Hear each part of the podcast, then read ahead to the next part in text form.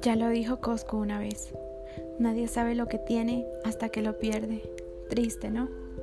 Pero yo hoy no voy a pensar en quién se dio cuenta de eso.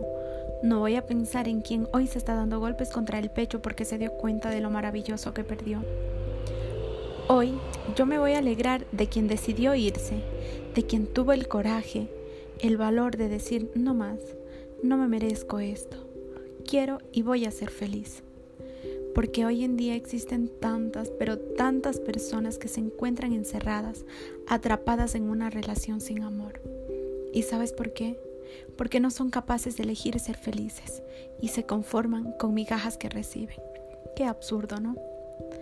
Por favor, ámate y vete de donde no eres feliz. Será duro al principio, pero la recompensa será maravillosa. Buenos días.